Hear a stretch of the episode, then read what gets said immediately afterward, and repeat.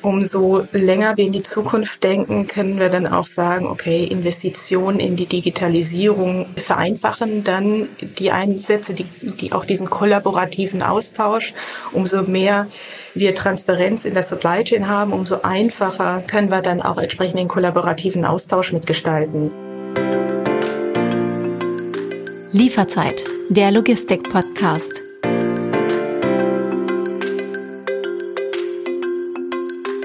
Klimakrise, Corona-Pandemie, Lieferengpässe, Ukraine-Krieg oder Energiekrise. Die Welt schlittert gefühlt von einer Herausforderung in die nächste. Vor diesem Hintergrund ist das Zusammenspiel der einzelnen Player innerhalb einer Supply Chain bekanntlich wichtiger denn je. Transparenz, Resilienz und Flexibilität sind so Stichwörter, die immer wieder fallen. Willkommen bei Lieferzeit, der Logistik-Podcast. Mein Name ist David Siems und in jeder Folge spreche ich mit Expertinnen und Experten zu den wichtigsten Themen der Branche. Mein heutiger Gast ist Saskia Sadesai. Sie ist Senior Scientist am Fraunhofer Institut für Materialfluss und Logistik IML und erklärt uns, inwiefern die Logistikbranche die Krisen auch als Chance sehen kann, um sich selbst zu verbessern, herauszufordern und auch ein Stück weit anzupassen. Und wir wollen die Frage klären, welchen Impact wird der Ukraine-Krieg mittel- bis langfristig auf das Thema Versorgungssicherheit haben. Frau Sadesai, Herzlich willkommen bei Lieferzeit. Schön, dass Sie dabei sind. Schönen guten Tag, Herr Siems. Lassen Sie uns zu Beginn einmal einen kleinen Exkurs in die Tierwelt machen. Was ist ein schwarzer Schwan? Ja, das ist immer eine schöne Allegorie. Ähm, ein schwarzer Schwan ist ursprünglich aus der Finanzindustrie entlehnt. Ja, da hatte Nassim Nicholas Taleb 2007 ein sehr berühmtes Buch auch dazu geschrieben. Und ein schwarzer Schwan beschreibt da drin ein unvorhergesehbares Ereignis, das über die Erwartungen an eine bestimmte Situation hinausgeht und dann potenziell schwerwiegende Folgen hat. Das heißt, äh, so ein schwarzer Schwan, er bezieht sich immer auf Ereignisse, die extrem selten sind und entsprechend schwere Auswirkungen haben. Der Nassim Nicholas Taleb sagt dazu dann auch noch, dass äh, diese Ereignisse insbesondere häufig im Nachhinein als, naja, als vorhersehbar, ja, oder als ersichtlich gekennzeichnet werden. Also ähm, da werden, wird dann häufig behauptet, dass äh, man dann hätte wissen können, wie man damit hätte umgehen können.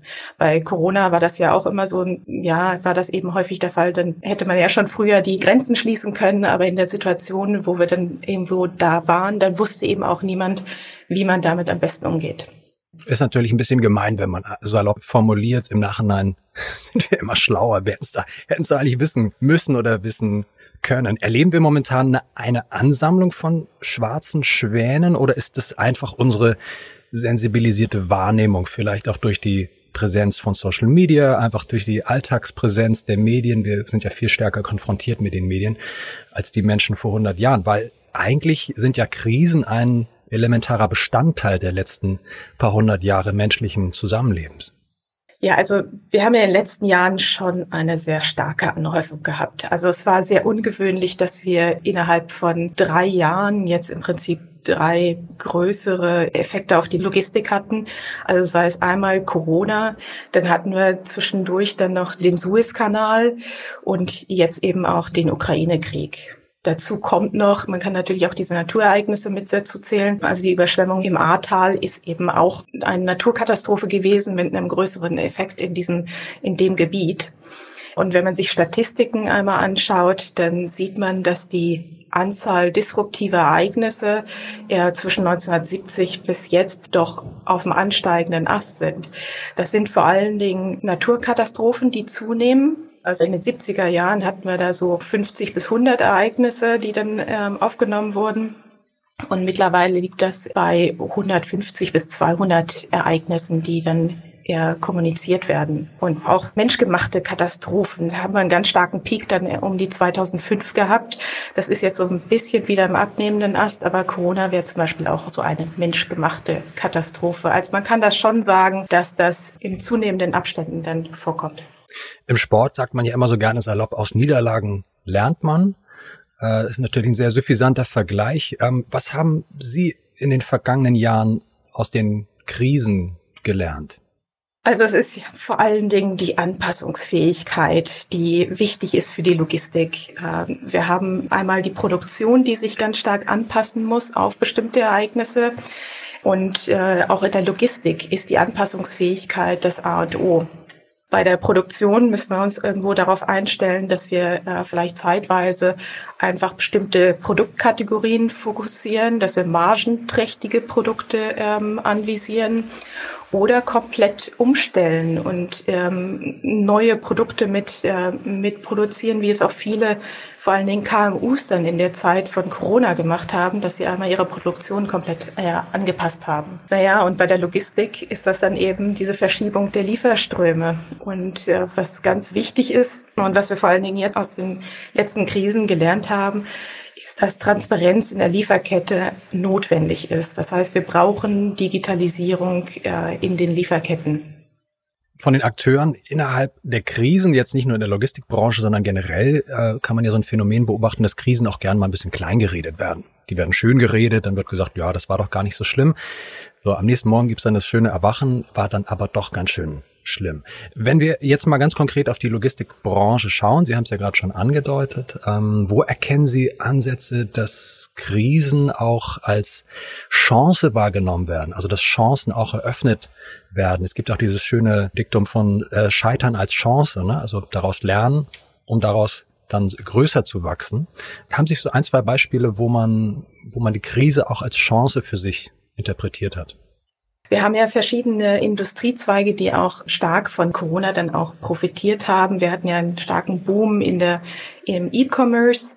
Wir hatten Reedereien, die ähm, die mittlerweile Rekordumsätze machen. Wenn man jetzt liest, bei Maersk wurde jetzt ein Rekordgewinn von 18 Milliarden US-Dollar verbucht.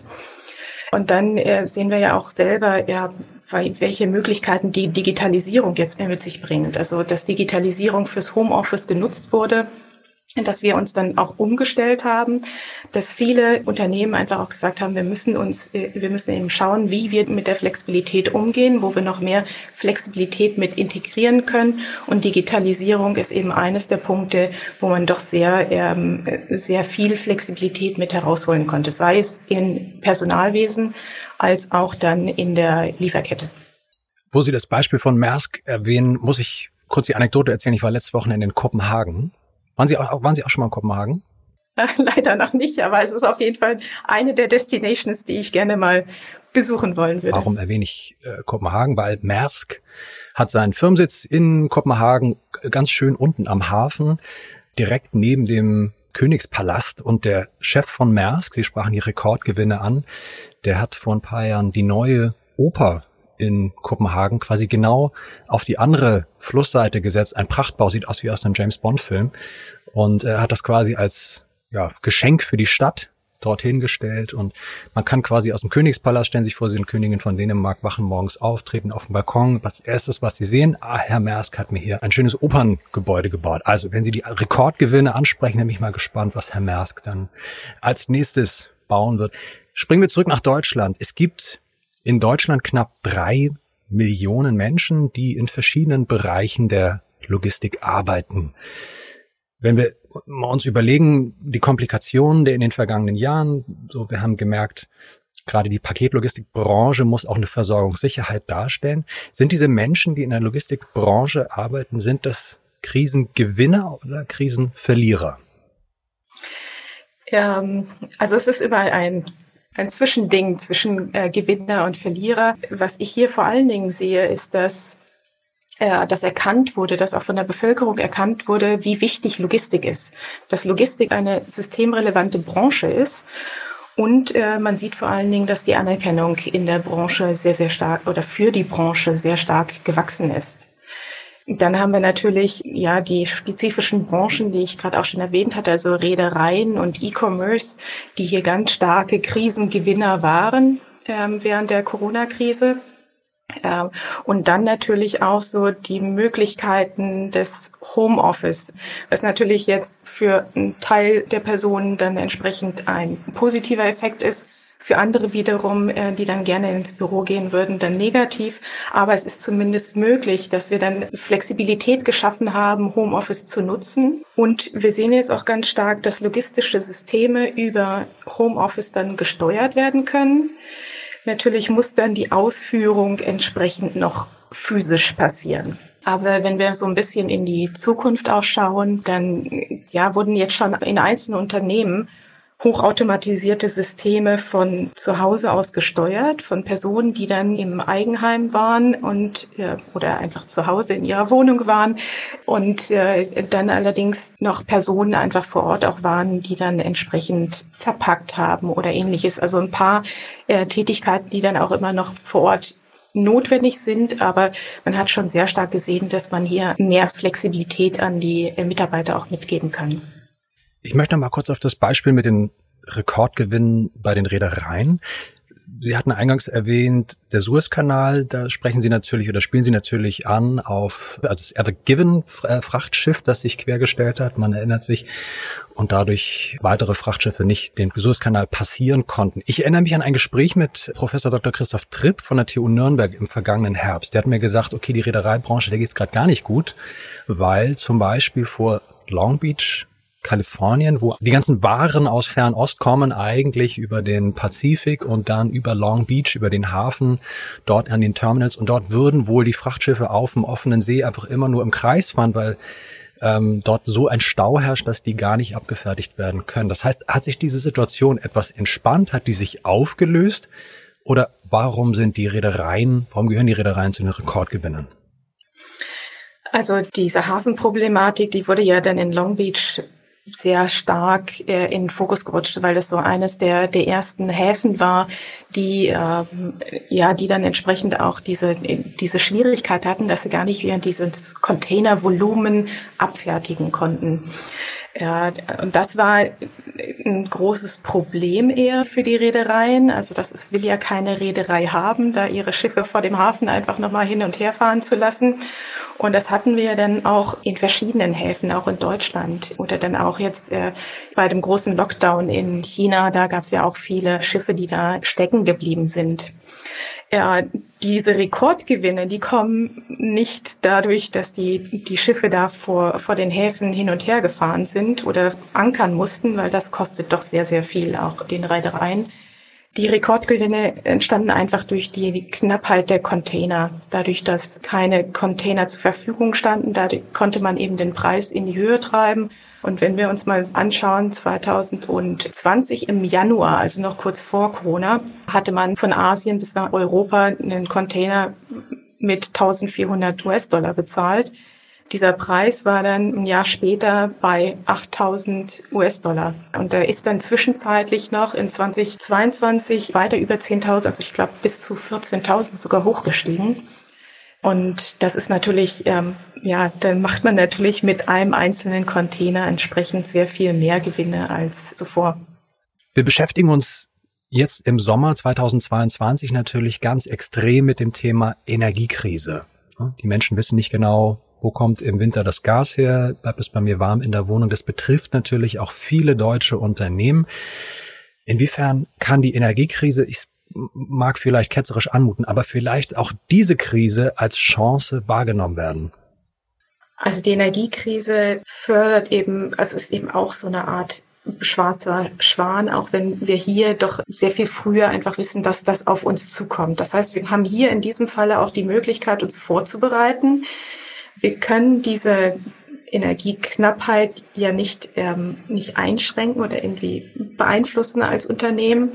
Aber was wir natürlich machen können, ist dann äh, frühzeitig einfach die Nachhaltigkeitskonzepte, die ja auch schon anvisiert waren, ähm, mit in, äh, ans Laufen bringen, einfach früher mit zu starten, um hier auch energiesparende alternative Ansätze mit äh, ins Unternehmen zu bringen und einfach auch ähm, hier nochmal die Innovationskraft auch von den Mitarbeitern mit einzubringen und zu schauen, welche Möglichkeiten gibt es denn, Energie im Unternehmen selber zu sparen, einzusparen, welche alternativen Ansätze gibt es und welche lassen sich vor allen Dingen aus, aus, aus äh, diesem gesamten Paket dann entsprechend auch schnell umsetzen.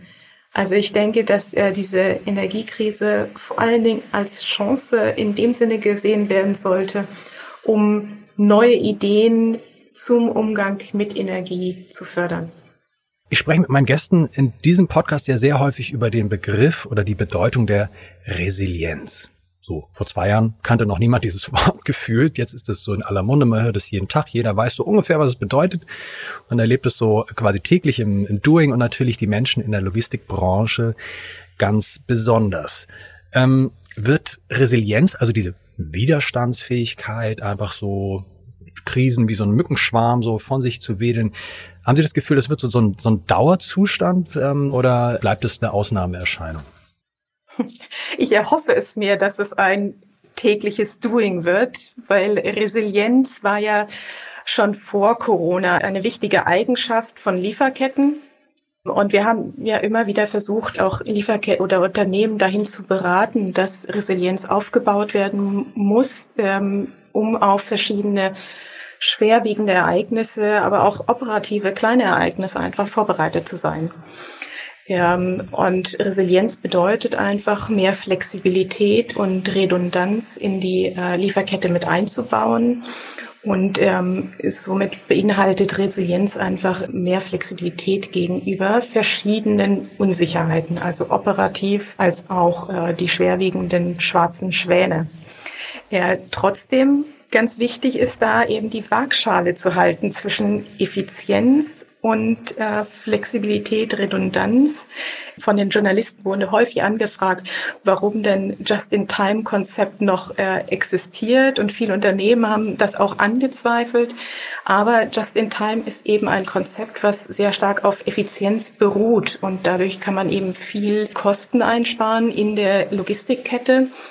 Und äh, hier gilt es einfach nochmal zu prüfen, welche Lieferkettenpfade sind eher mit Effizienz auszustatten und welche eher mit Flexibilität und Redundanz, um somit dann auch entsprechend Resilienz im, ja, insgesamt zu erreichen. Kann man Resilienz eigentlich simulieren? Also angenommen, ich bin ein Akteur in der Logistikbranche, bin Unternehmer, kann ich das trainieren wie so ein Flugsimulator? Ja, das kann man. Das ist eines unserer Aufgaben am Fraunhofer IML. Da bilden wir dann entsprechend die äh, Supply Chain ab. Man kann sich das so denken wie eine Art digitaler Zwilling oder ein digitaler Schatten, der dann die verschiedenen Stationen in der Supply Chain mit abbildet.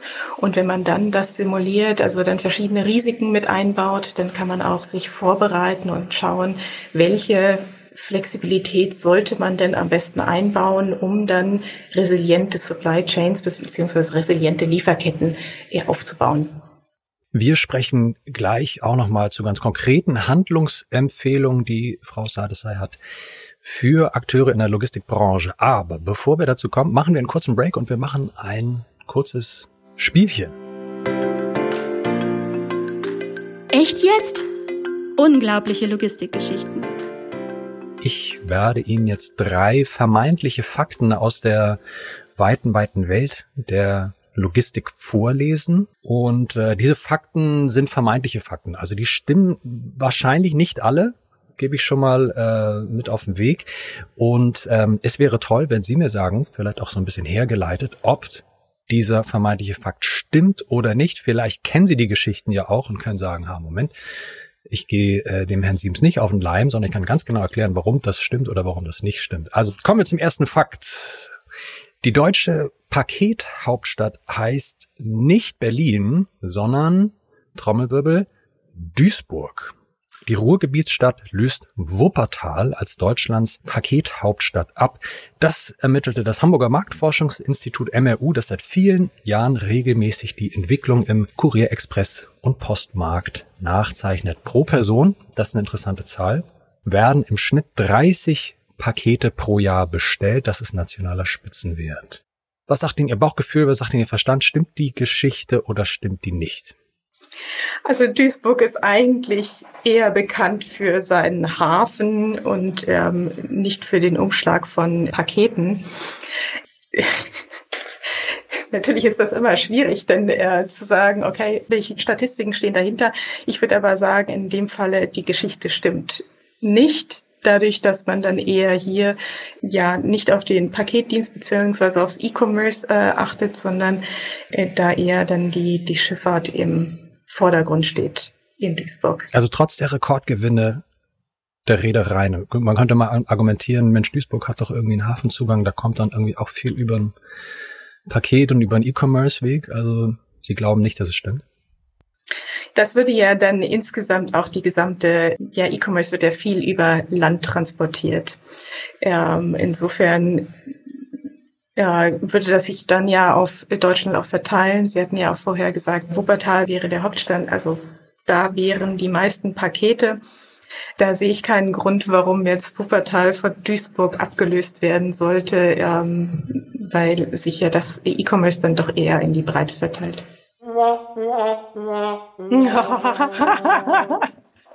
Also das, also Sie lagen nah dran. Ich habe das war natürlich klassisches äh, Ablenkungsmanöver mit dem Hafen.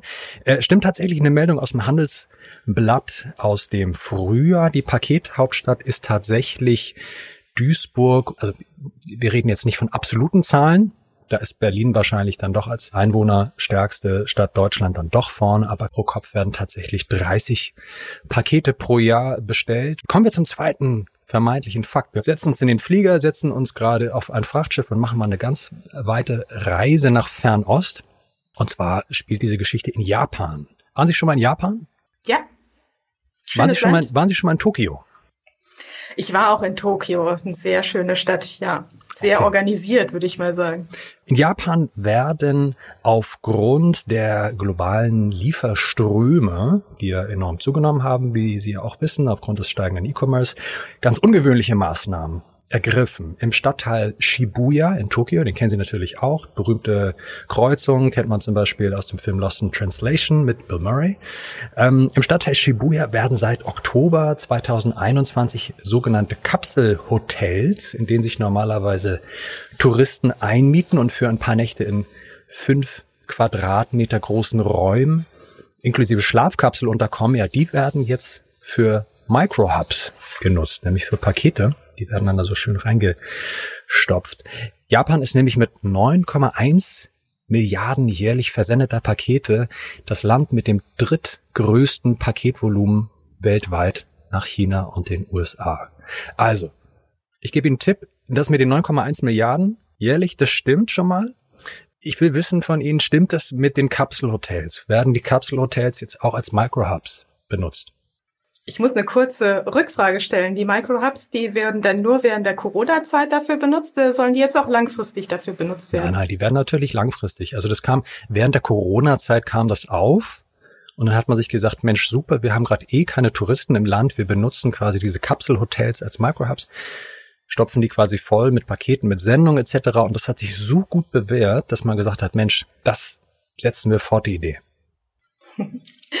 Also im Grunde genommen kann ich mir genau das in der Corona-Zeit auf jeden Fall vorstellen. Das war ja, also Hotels standen alle leer, ähm, wurden, ja, irgendwie muss man ja die Fläche dann auch nutzen und vor allen Dingen in Tokio ist es eben sehr, sehr eng besiedelt.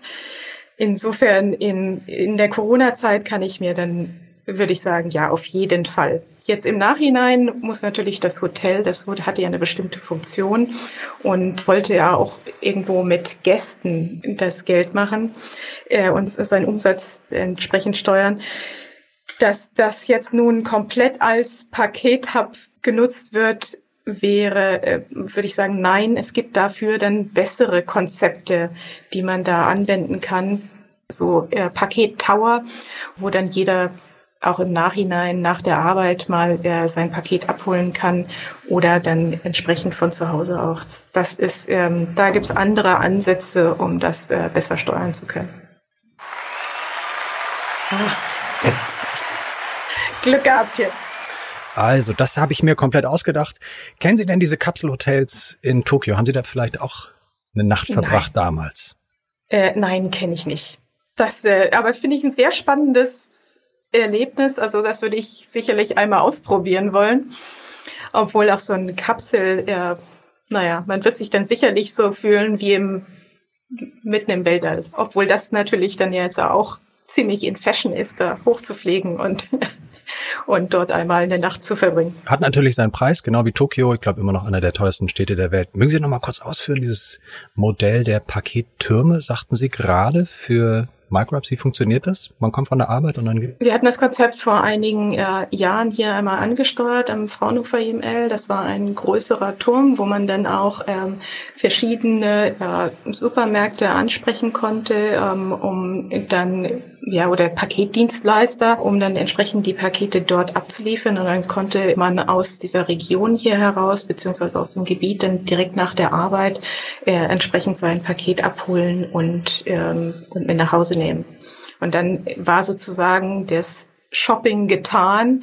Äh, das war eben noch bevor dann die, ähm, die ganzen Supermärkte auch ihre Lieferdienste mit angeboten haben.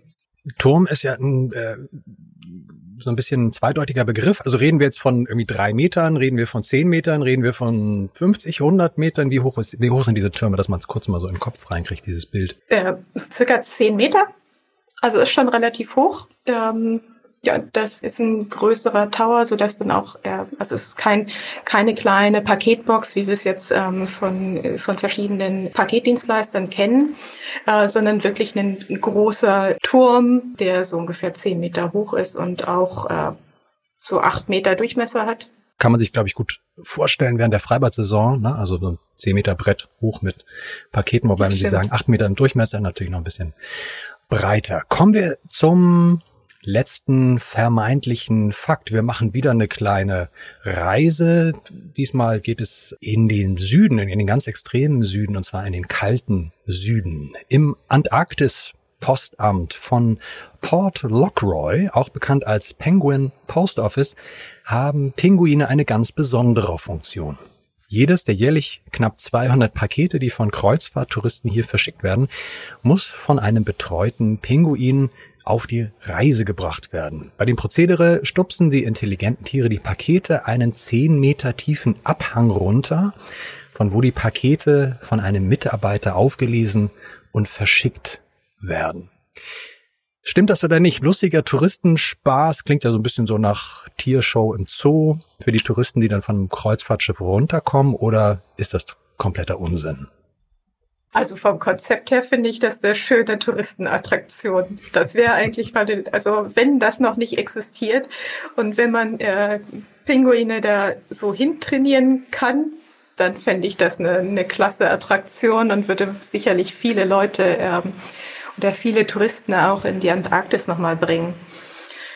Ob das natürlich jetzt wahr ist, das äh, wage ich dann jetzt doch zu bezweifeln, weil ähm, ja, es ist einfach doch schwierig, Tiere da so mit hin zu trainieren. Ich würde mich aber freuen, wenn ich jetzt hier einen Sound bekomme, der, der dann sagt, dass, ähm, dass das eine wahre Geschichte wäre. Ich finde auf jeden Fall ähm, das einen schönen Ansatz.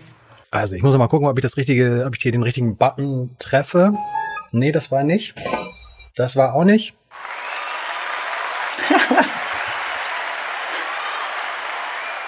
Also ich freue mich, dass Sie äh, äh, im Grunde genommen auch begeistert sind von der Idee mit den Tieren. Vielleicht können wir uns da im Nachgang nochmal austauschen. Wir könnten da irgendwie ein Konzept entwickeln, die Tiere da einzubinden. Wobei, ähm, nein, Spaß beiseite. Es ist natürlich Schmu. Also das, dieses Penguin Post Office in Port Lockroy in der Antarktis gibt es wirklich. Es ist nicht das südlichste Postamt der Welt, aber das zweitsüdlichste.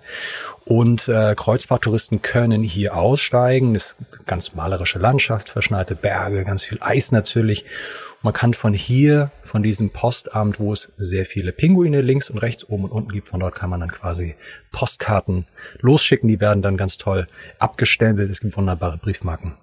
Und dann kann man sich an seine Lieben in der Heimat eine Postkarte schreiben. Frau Sadesai, Sie haben zwei Treffer gelandet von den drei vermeintlichen Fakten. Damit reihen Sie sich quasi in die Ahnengalerie ein der vielen, vielen, vielen Gesprächspartnerinnen und Partner, die auch zwei richtige Antworten richtig hatten in unserer Rubrik Unglaubliche Logistikgeschichten. Echt jetzt? Unglaubliche Logistikgeschichten. Tiere sind übrigens ein sehr beliebtes äh, Phänomen in dieser Rubrik. Also wir haben in der Vergangenheit haben wir schon, war das in Belgien hatten wir erzählt von, von Katzen, die dann Briefe austragen, natürlich Pferdekutschen, die dann auch als Post- und Paket ähm, Transportmittel eingesetzt werden. Also Tiere schaffen das immer wieder in diese Rubrik. Der Titel dieser Podcast-Folge lautet ja Logistik in Zeiten der Krisen, eine Gebrauchsanweisung. Wäre toll, wenn man sowas hätte. Ne? Ich fragte ja vorhin, ob man das irgendwie simulieren kann, die Situation der Resilienz. Hm, lassen Sie uns doch mal versuchen, so eine Art Gebrauchsanweisung zu formulieren. Haben Sie vielleicht so ein, zwei ganz konkrete Handlungsempfehlungen? Wir sprachen vorhin ja über das Thema Notwendigkeit von Digitalisierung. Generell das, die Notwendigkeit von Resilienz, von Flexibilität, immer zu gucken links und rechts, was kann ich tun, um auch auf schwarze Schwäne reagieren zu können. Können wir das versuchen, noch ein bisschen zu konkretisieren? Ja, in der Tat. Also neben der Digitalisierung gilt es vor allen Dingen auch zu kollaborieren. Das ist das äh, A und O, das haben ja auch viele Unternehmen auch schon gemacht. Die haben häufig zum Telefon gegriffen und haben äh, entsprechend äh, ihre, ihre nachfolgenden oder vorliegenden Partner entsprechend angerufen Kollaboration ist eines der Hauptpunkte, die man in solchen Situationen nutzen muss. Dann ist vor allen Dingen Schnelligkeit und Agilität äh, gefragt. Das heißt, wir müssen relativ früh einfach wissen, wie sieht das in unserer Lieferkette aus? Wo gibt es denn auch Engpässe? und wie kann ich die dann angehen. Das heißt, wir brauchen Transparenz in der Supply Chain und hierfür wird dann entsprechend auch Digitalisierung beziehungsweise auch ein Austausch von Daten zwischen den Partnern benötigt. Und ich brauche vor allen Dingen ein Bild von der Lieferkette. Was ist der aktuelle Zustand in dieser Lieferkette? Wer sind denn überhaupt meine Partner in dieser Lieferkette? Das ist ja vielen Unternehmen noch nicht mal bewusst. Und hier gibt es auch technische Ansätze, ähm, die dahin führen können. Und das muss dann entsprechend in der Forschung noch ein bisschen tiefer gelegt werden. Aber da sind wir dann auch in den nächsten Jahren auch soweit. Aber wir brauchen dann eben entsprechend ein Bild über das gesamte Netzwerk auch. Nicht nur, das, nicht nur die Lieferkette selber, sondern äh, das Netzwerk. Naja, und dann vor allen Dingen die Aktualität. Genau, das ist so, das, das sind so die Punkte, die, ähm, die wichtig sind. Die Aktualität ist vor allen Dingen wichtig, um dann entsprechend Bedarf und Kapazitäten äh, wieder in Einklang zu bringen. Ähm, hier können dann auch verschiedene Preismechanismen dann dazu genutzt werden, um auch besonders solche Produkte mit anzubieten, die dann auch zur Verfügung stehen, wo man dann auch das Material äh, auf Lager hat, ähm, um dann das entsprechend auch äh, verkaufen zu können. Wenn ich mir vorstelle, ich bin Akteur jetzt innerhalb einer Lieferkette oder eines Unternehmens, das klingt ja in der Theorie erstmal sehr schlüssig, wie so eine Mischung aus Tugenden und konkreten Handlungsempfehlungen, konkreten Doings, die ich anwenden muss. Jetzt ist aber die Frage, ja gut, wie setze ich das denn um? Also hat das mit mehr Personal zu tun? Ich brauche mehr Kapazitäten zwangsläufig, mehr Investitionen. Was ist also zu welchem Preis kann ich überhaupt bei diesem Spiel mitspielen? Zu welchem Preis bin ich resilient genug, um auch diesen transparenten Überblick über die Lieferketten zu bekommen? Das hängt immer sehr stark davon ab, zu welchem Zeitpunkt ähm, das Unternehmen sich dann entsprechend darauf vorbereitet. Umso früher ist immer umso besser. Aber was man vor allen Dingen braucht für diesen kollaborativen Austausch, da braucht man äh, entsprechend auch Personal, was dann ähm, ja, die sich dann um diese Situation auch kümmern. Ganz viele Unternehmen haben ja dann äh, Taskforces mit eingestellt, um dann entsprechend auch die Situation zu erfassen. Umso länger wir in die Zukunft denken, können wir dann auch sagen, okay, Investitionen in die Digitalisierung vereinfachen dann die Einsätze, die, die auch diesen kollaborativen Austausch. Umso mehr wir Transparenz in der Supply Chain haben, umso einfacher können wir dann auch entsprechend den kollaborativen Austausch mitgestalten. Momentan ist es ja immer noch so, dass wir dann zum Telefonhörer greifen und dann äh, muss eine Person den ganzen Tag sich äh, mit verschiedenen Lieferanten austauschen und gucken, wie das alles zusammenpasst, das dann wieder in das interne Tool dann eintragen und prüfen, ob das dann jetzt alles passt. Und da kann dann natürlich auch Simulation nochmal helfen, um dann verschiedene, äh, also die Bill of Material einfach nochmal zu prüfen. Wenn man jetzt mit einem Lieferanten gesprochen hat, und dieser Lieferant dann sagt, er hätte noch mehr äh, Kapazitäten zur Verfügung und kann die Teile zum bestimmten Zeitpunkt liefern, dann kann man das simulativ nochmal nachprüfen, wo dann der nächste Engpass ist. Und äh, dadurch kann man dann entsprechend mehr ähm, ja, besseren, einen besseren Überblick gewinnen und einen schnelleren Überblick vor allen Dingen. Und somit, ja, wir brauchen in solchen Situationen mehr Personal für den kollaborativen Austausch und wir müssen vor allen Dingen in der Zukunft einfach ähm, investieren, insbesondere in die Digitalisierung. Was ich sonst noch mitempfehlen kann, ist einmal zu gucken, ähm, was sind denn so aktuelle Forschungsprojekte, was sind da für Resultate, was liegt denn da schon vor und wie können die denn meinem eigenen Unternehmen auch helfen? Glauben Sie, dass so eine Job Description Mitglied im Krisenstab Ne? Wird das, wird das sich so etablieren in so, sagen wir mal, Unternehmen ab 100 Mitarbeiterinnen und Mitarbeitern, dass man also quasi eine permanente Person hat, ein permanentes Team, das quasi ja nicht nur auf Abruf, sondern permanent Mitglied eines in Anführungszeichen Krisenstabs ist.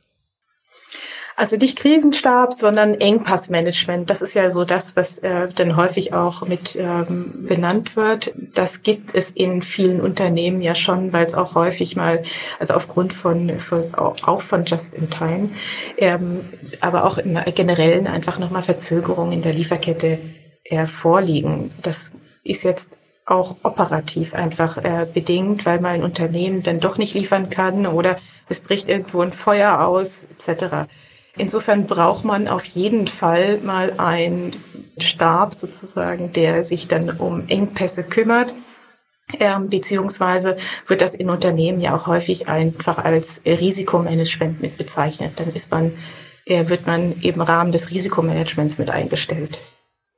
Klingt ja so ein bisschen wie so Erste-Hilfe-Retter im Büro, ne? Die dann so im Notfall genau wissen, was sie zu tun haben, wo ist der Feuerlöscher, wo ist der Defibrillator. Ich würde zum Schluss gern nochmal unserer heutigen Folge ähm, vielleicht nochmal, wenn wir nochmal zurückblicken auf die Logistikbranche als Ganzes so, ne? Auch mit Blick auf die Paketlogistikbranche mit Beginn der Corona-Pandemie im März 2020 und wir uns überlegen, ähm, was hat sich seitdem verändert, was hat funktioniert trotzdem und äh, in meiner Wahrnehmung, ich glaube, Sie teilen den Punkt auch, ist die deutsche Logistikbranche unglaublich anpassungsfähig. So. Das kann natürlich sein, dass die Unternehmen alle gutes Risikomanagement bereits schon vorher betrieben haben und dann einfach sofort gute Krisenstäbe eingerichtet haben oder einfach schon, ja, einfach handlungsfähig waren.